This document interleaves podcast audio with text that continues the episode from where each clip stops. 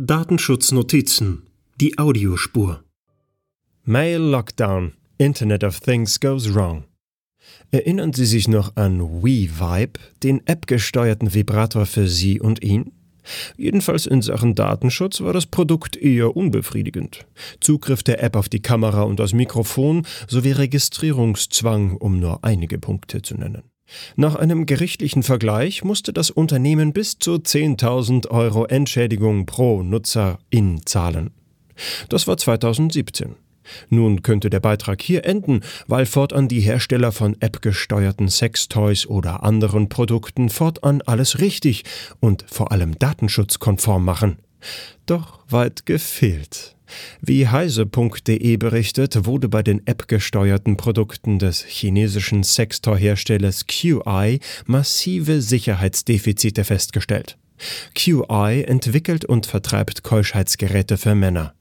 Diese werden per App bedient, das heißt mittels App geschlossen und wieder geöffnet. Um die Geräte nutzen zu können, benötigt man ein Nutzerkonto, in dem Login-Namen und Kennwort sowie E-Mail-Adresse und Telefonnummer hinterlegt sind. Im Rahmen eines Responsible Disclosure Prozesses wurde festgestellt, dass die App die persönlichen Nutzerdaten und Kennwörter sowie die GPS-Daten der Nutzer im Klartext ohne Authentifizierung übermitteln. Die unverschlüsselte Übertragung des Kennworts im Klartext birgt die Gefahr, dass Dritte das Kennwort ändern. Mit fatalen Folgen für den Träger des Geräts, der dann länger an diesem hängt, als ihm womöglich lieb sein mag. Erlösung werden dann nur die Rettungskräfte mit einem Bolzenschneider bringen.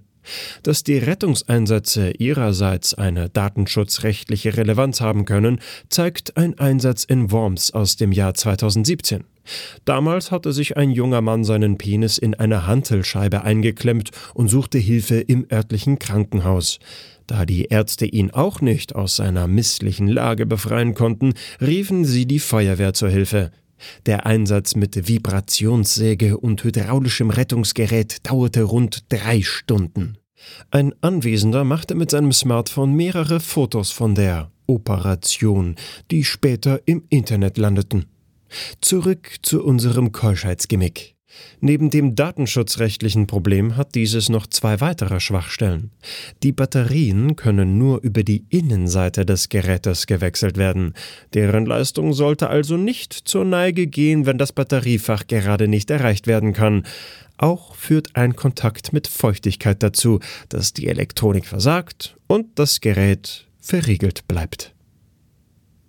Der Artikel wurde eingelesen von Pascal Simon Grote, Vorleser bei Narando.